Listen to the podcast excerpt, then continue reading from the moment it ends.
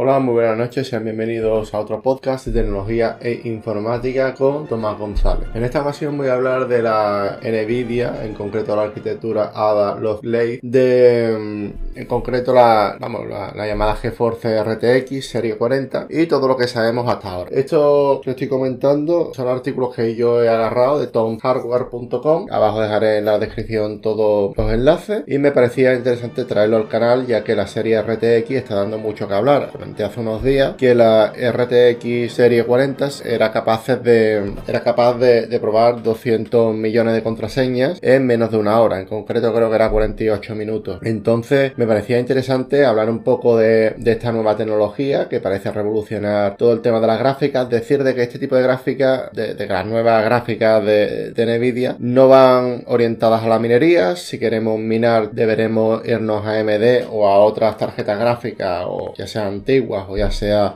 de otras marcas, etcétera. Pues nada, voy a, voy a comentar este, este artículo y es que las, las tarjetas de la serie GeForce RTX 40 están programadas para llegar alrededor de, del 12 de, octubre, es decir, tendrían que estar ya a la venta, pero aquí en el artículo habla, habla en pasado. Yo, yo la verdad quería, quería traer este artículo porque me parecía interesante y ha sido desmontada y ha sido testada y voy a, voy a comentar los diferentes artículos decir que esta eh, Nvidia, la RTX, se, caracteriza por tres versiones. La RTX de 4090, eh, que utiliza la implementación AD102, significativamente recortada, en concreto el 89% de los núcleos y el 75% de la memoria caché, mientras que la RTX 4080 de 16 GB eh, tiene 95% de los núcleos y todo el caché, y la RTX 4080 de 12 GB utiliza un chip AD104 totalmente habilitado. Esto ocurre digamos, cuando se crean los chips de memoria, tanto de CPU como de GPU, lo que se hace es eh, introducir grandes, grandes cantidades de corriente, se van fundiendo los diferentes núcleos y los que van quedando, pues se van clasificando y se van vendiendo. Eh, eh, esto es así, es como se fabrican los procesadores y decir de que dentro de, esta gama se, crean diferentes tipos de procesadores, los más caros suelen ser los que tienen, tienen todo casi, casi completo, ¿no? Pero no tiene por qué, debido a que, a que la memoria caché suele incrementar el precio de tanto de las tarjetas gráficas como de la CPU, ¿vale? De la GPU como de la CPU.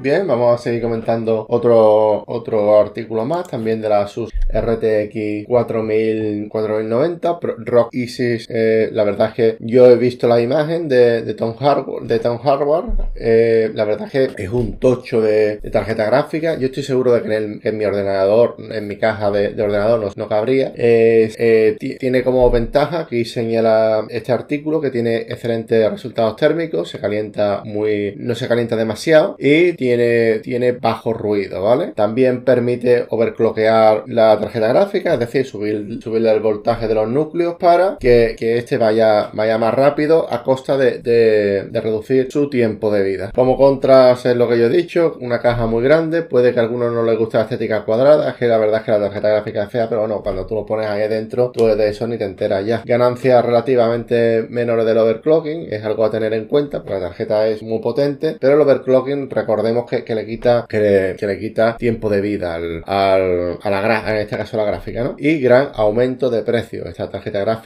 es bastante cara, creo que cuesta unos 1600 euros. Y vamos, aquí habla de la RTX 4090 que se lanzó la semana pasada, eh, está estableciendo, digamos, nuevos, nuevos, nuevas barras de altura en la competencia, digamos, de que, de que partiendo el mercado Siendo, siendo destacable, digamos, su potencia. En el artículo habla de que no es rentable para la minería, decir de que, de que ASUS ha sacado varios modelos, eh, tanto varios modelos diferentes, que, básicamente lo, que se basa es en lo que yo he dicho antes, menor memoria caché, menor número de núcleos funcionando, etcétera. Decir también de que yo personalmente, yo no veo que merezca la pena pagar 100 o 200 o 500 euros más, o, incluso el doble más, por tener en vez de un 75%, un 95%. Es decir, de que a mí personalmente no, yo no, yo no termino de, exprimir eh, la gráfica, ¿vale? No sé si alguien puede decir lo mismo o no. Yo personalmente soy de los que piensan de que, si me puedo ahorrar 100 eh, o 200 euros y pillándome la, versión inferior, yo soy de, pillarme una, versión que no sea del que sea algo medio, ¿sabes? Bien, a, decir de que la, la, revisión principal de 9090, los puertos usan todavía el antiguo estándar de DisplayPort de 1.4 y, y, que es el mismo estándar que utilizó la primera GTX 10 en 2016. Decir también de que los DisplayPort, eh, no, no me he informado del tema, pero muchas veces este tipo de estándares no, no tienen retrocompatibilidad hacia atrás.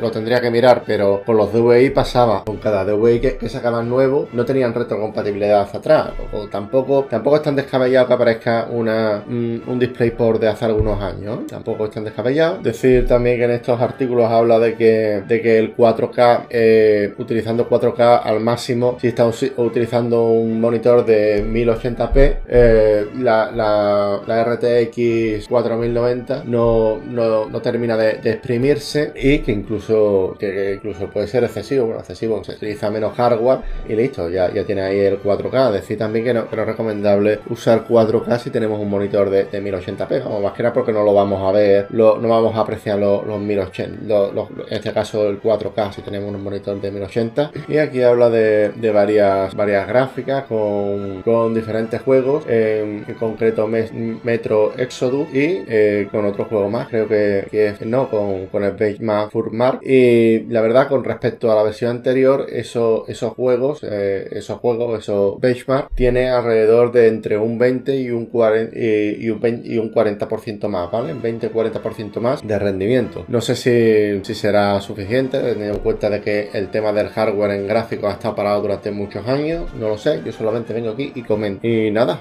eh, vamos, me pareció interesante traer aquí a mi canal este podcast. Espero que os haya gustado, que haya sido entretenido. Y sin más, me despido. Un saludo hasta la próxima. Chao.